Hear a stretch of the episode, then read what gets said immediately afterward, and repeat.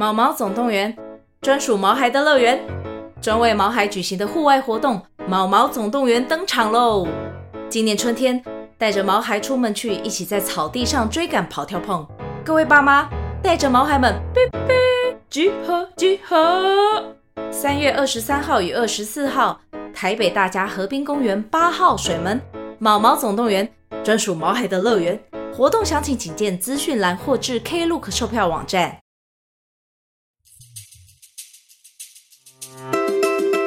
Hello，大家好，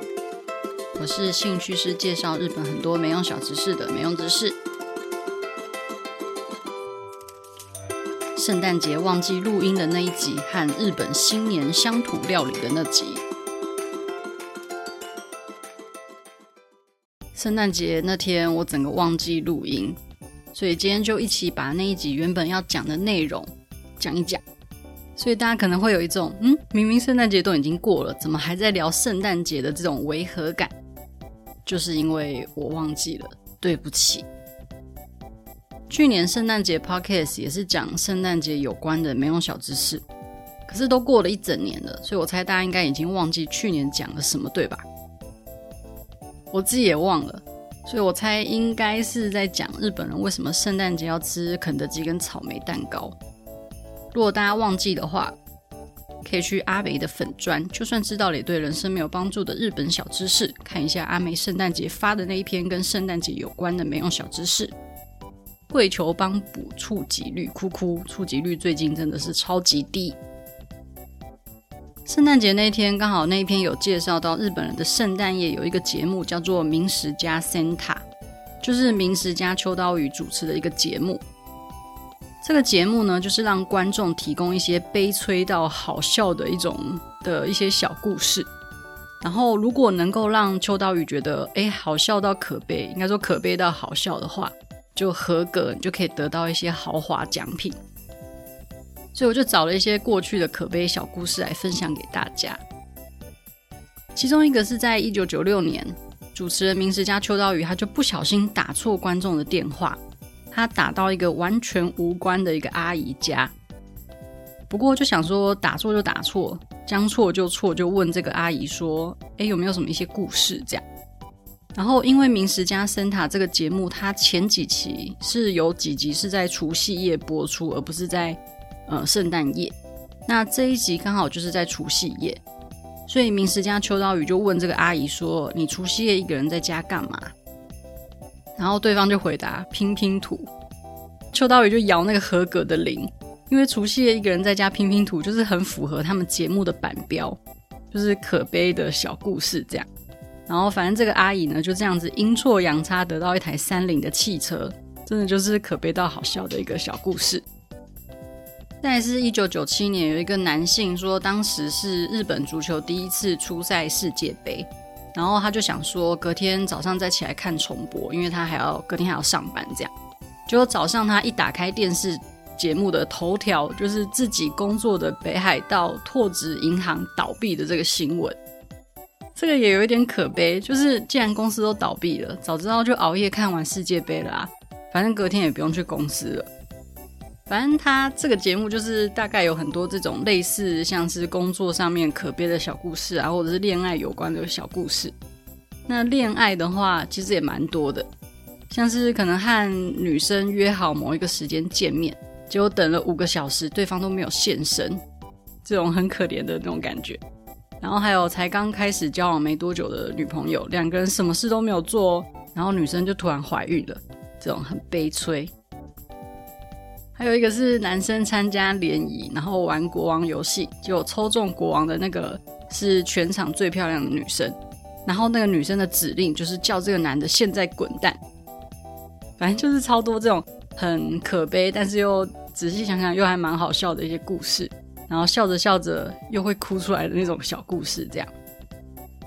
我还有找到一些，就是可能是那种尊敬的自己很尊敬的爸爸，可能去世了，然后帮自己的父亲整理遗物的时候，然后发现什么一叠裸体写真集啊，或者是一大堆女生穿过的原味内裤，上面还有粘毛什么的，然后反正就整个对爸爸的印象幻灭。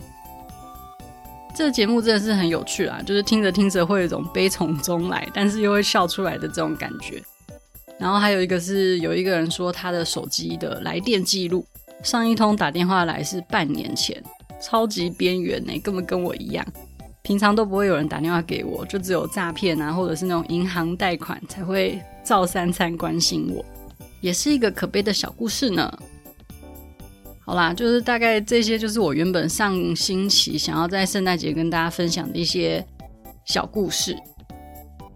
突然想到，我之前住大阪的时候，因为我是住在日本桥附近，然后那边有一区都是 Love Hotel，就是宾馆这样，所以每每逢年过节那一带都超级热闹，就是每一家几乎都是大排长龙，所以完全可以感受到人类想要繁殖的这种热情，非常的棒。圣诞节讲完，当然是要跟大家介绍一下日本的新年，因为圣诞节紧接着新年，根本就是一个 set。说到新年，真的有非常非常多东西可以讲，但是因为现在是冬天，很冷，很冷就会想要吃东西，就会很饿，所以我就不太想要这这一集讲一些什么习俗之类的。我想要来讲一下日本新年的食物。日本各地其实过年的时候都有一种他们自己当地的一些新年定番食物。我就去农林水产省网页上面，它有一区是在做乡土料理的一些专栏，然后它还有附一些食谱。来，我看到这些就觉得肚子超饿，看觉很好吃，就想要来顺便介绍给大家。第一个看起来很好吃的就是香川的开春乌龙面。说到香川，真的是毫无悬念，就是乌龙面。不过，到底为什么说到香川就一定会想要乌龙面呢？有一个说法是说，香川县的气候是最适合小麦生长的气候。那因为乌龙面它的原料就是小麦，所以小麦根本就是为了香川县的气候而生存的。香川县因为它的地形关系，它是一个非常温暖，然后呃，也是太阳的有太阳的日子居多的一个地方。那相较于其他地方，他们的一些气候的灾难啊，或者是雨天，都是相对比较少的。那曾经他们也是一直不停的去试行错误，然后去开发一些稻作的水田，想说可以多种一些稻米这样。那在开拓稻米的田的同时，他们就是有一起种小麦。不过因为他们的雨天比较少，所以他们的水并没有那么的充足。但是稻米的水田又很吃重水嘛，所以最后的结果就是他们的稻米没有种得很好，可是他们的小麦却种得意外的好。那小麦种得越来越好，越来越好，他们就渐渐的以种小麦为主。吃乌龙面还有一个很重要的就是酱油，酱油的原料之一也是小麦，所以就加入了各种对乌龙面的产生有利的条件啊，像是小麦粉啊、酱油啊，还有濑户内海的那个盐啊等等。所以香川县就变成一个非常适合发展乌龙面的地方。那乌龙面它的历史，就大家可能稍微有听过，就是平安时代有一个僧侣叫做弘法大师，别名叫做空海。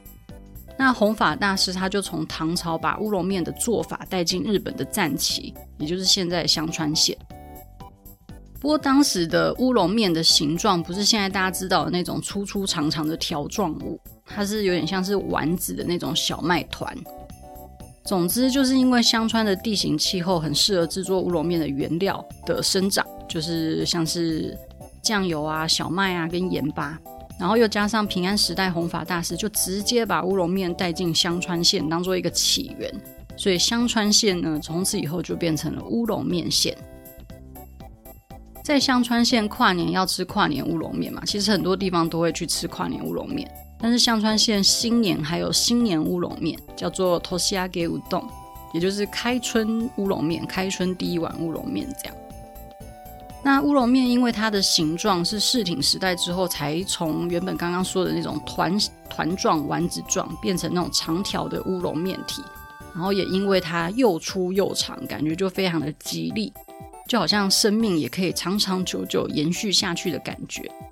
所以自古以来，乌龙面它就是被视作和长寿是有关的，然后是一种很好的一个很吉祥的食物。香川县的战旗乌龙面振兴协会，它还有推广，就是你从元旦一月一号到一月十五号之间，每一天都可以吃爆乌龙面。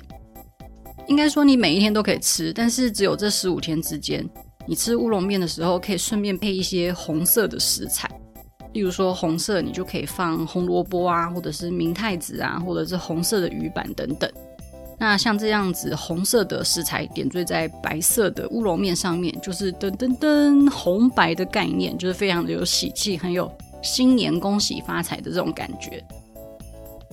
再来讲佐贺县，佐贺县有一个地方叫做有田町，这个地方它有名是在是做瓷器很有名的那个有田烧的一个生产地。在十七世纪初，有一个韩裔日本人，他在有田全山发现一种很适合拿来做瓷器的一种陶土，这个陶土叫做高岭土，然后也叫做白泥。其实日本在中世纪以前都是主要都是以烧制陶器为主，他们没有自己制作瓷器。所以瓷器多半都是从海外进口。所以自从这位韩裔日本人发现了高岭土之后，日本就开始制造 Made in Japan 的一种瓷器。总之，这个地方在一六五八年建立了桃山神社。那桃山神社每到除夕夜就会举办有田灯碗的活动。这个活动就是用一千个以上的有田烧的碗，然后碗里面点灯，然后再把它排在通往桃山神社的参道上面。看起来就是非常壮观，就是那个点灯很漂亮这样。然后这个同时，他们也会去提供佐贺县有田町的一种独特的乡土料理。这个乡土料理叫做雪之汁，雪就是下雪的雪，然后之所以的之跟之意的之，日文叫做 yukino zu。那它是一种会加入萝卜泥啊、烤年糕跟豆腐的一种味增汤。所以在住在有田町这边的地方的人，他们在新年参拜的时候，因为会顺便喝到这个 Yuki no Tsuyu，所以就变成一种新年的定番料理这样子的感觉。接着是山梨县，山梨县有一种叫做咪咪的乡土料理，它的名字很可爱，长得也很可爱，它有点像是台湾那种猫耳朵，就是面疙瘩，它主原料是小麦粉。然后他们会切成一口的大小，然后稍微折一下这样，然后和青菜跟味噌一起煮成汤。因为它那个形状真的长得很像耳朵，颜色也很像就是人的皮肤的那种耳朵。也有人说长得很像农业用具的一种叫做鸡的东西，就是本鸡的鸡，所以它的日文名字就叫做咪咪。据传在山梨县的石鼓地区，以前的武将他们。战胜就是打赢一场战役的时候，就会吃咪咪来庆祝。后来就变成一种吉祥食物的代表，因为你只有打赢才会吃，所以就是很吉祥这样。然后也因为这样子，在石鼓地区的新年元旦的时候，他们就会先用咪咪来拜年神，然后拜完之后呢，一家人再把咪咪当成早餐吃掉，是非常的可爱。然后是秋田县的卡玛布库，这个我觉得看起来也很好吃哎。如果大家对图片有兴趣的话，可以看我晚上九点在《就算知道你对人生没有帮助的日本小知识粉专》里面有 po 图片。那它虽然这个卡马布库看起来是鱼板的样子，但是其实它算是一种甜的点心。它的做法是用米粉或是用马铃薯加入砂糖，然后捏成像是鱼板状的点心，所以它其实是甜的，只是它长得是鱼板的样子。有一个说法是因为以前秋田内陆，就是他们是住在比较山上的那边的人，他们因为很想吃鱼，可是他们离海太远了，就很难取得鱼肉，所以他们就用身边现有的食物做成类似鱼可以做出来的料理，然后就变成秋田县他们遇到节庆啊，或者是婚丧喜庆、年间行事，甚至是运动会等等这种不可或缺的一种传统的点心料理，这样。还有一个是我觉得蛮有趣的，就是也有一点点关系啊，就是青森县的青森县的 Same no Sukume 跟广岛县的 Wani no sahimi。青森县大家听到 Same 两个字，应该就会想到鲨鱼。从神文时代开始，就有一些考古资料，就可以看到，就是青津地区，就是青森县的青津地区，他们居民常常会去吃鲨鱼，这样。那这个。サメのすくめ，它的做法就是把鲨鱼去骨之后，加入白萝卜跟高丽菜，然后再拌入一些醋味噌，这样拌起来吃。那除了可以把它煮成像刚刚说的有点类似汤的料理，或者是拌出的料理之外， 他们有一些生食的这种吃法也有，算是清津地区一种正月新年的必备料理。那广岛县虽然它的日文是写作ワニの刺身，听起来就是鳄鱼的沙西米， 但是实际上它也是吃鲨鱼。不知道大家有没有印象，就是阿美曾经讲过一个叫做因幡白兔的故事。这个小白兔被众多神明给欺压，但是其实这个小白兔它也不是完全无辜，因为它有去欺骗那个ワニ。这个故事里面，ワニ后来被说应该不是鳄鱼，是指的是鲨鱼，这样。